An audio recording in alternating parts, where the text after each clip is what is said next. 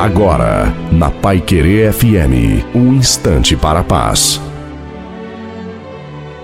Olá, graça e paz da parte do Senhor Jesus Cristo. Eu sou o pastor Antônio Silva. Olha, quando nós defendemos as nossas ideias, nós estamos defendendo a nossa fé.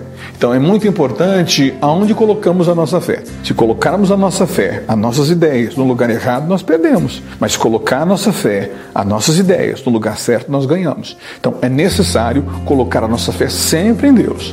Saber que de Deus vem a nossa resposta, de Deus vem soluções. Deus, ele faz aquilo que o nosso braço, a nossa mão não consegue.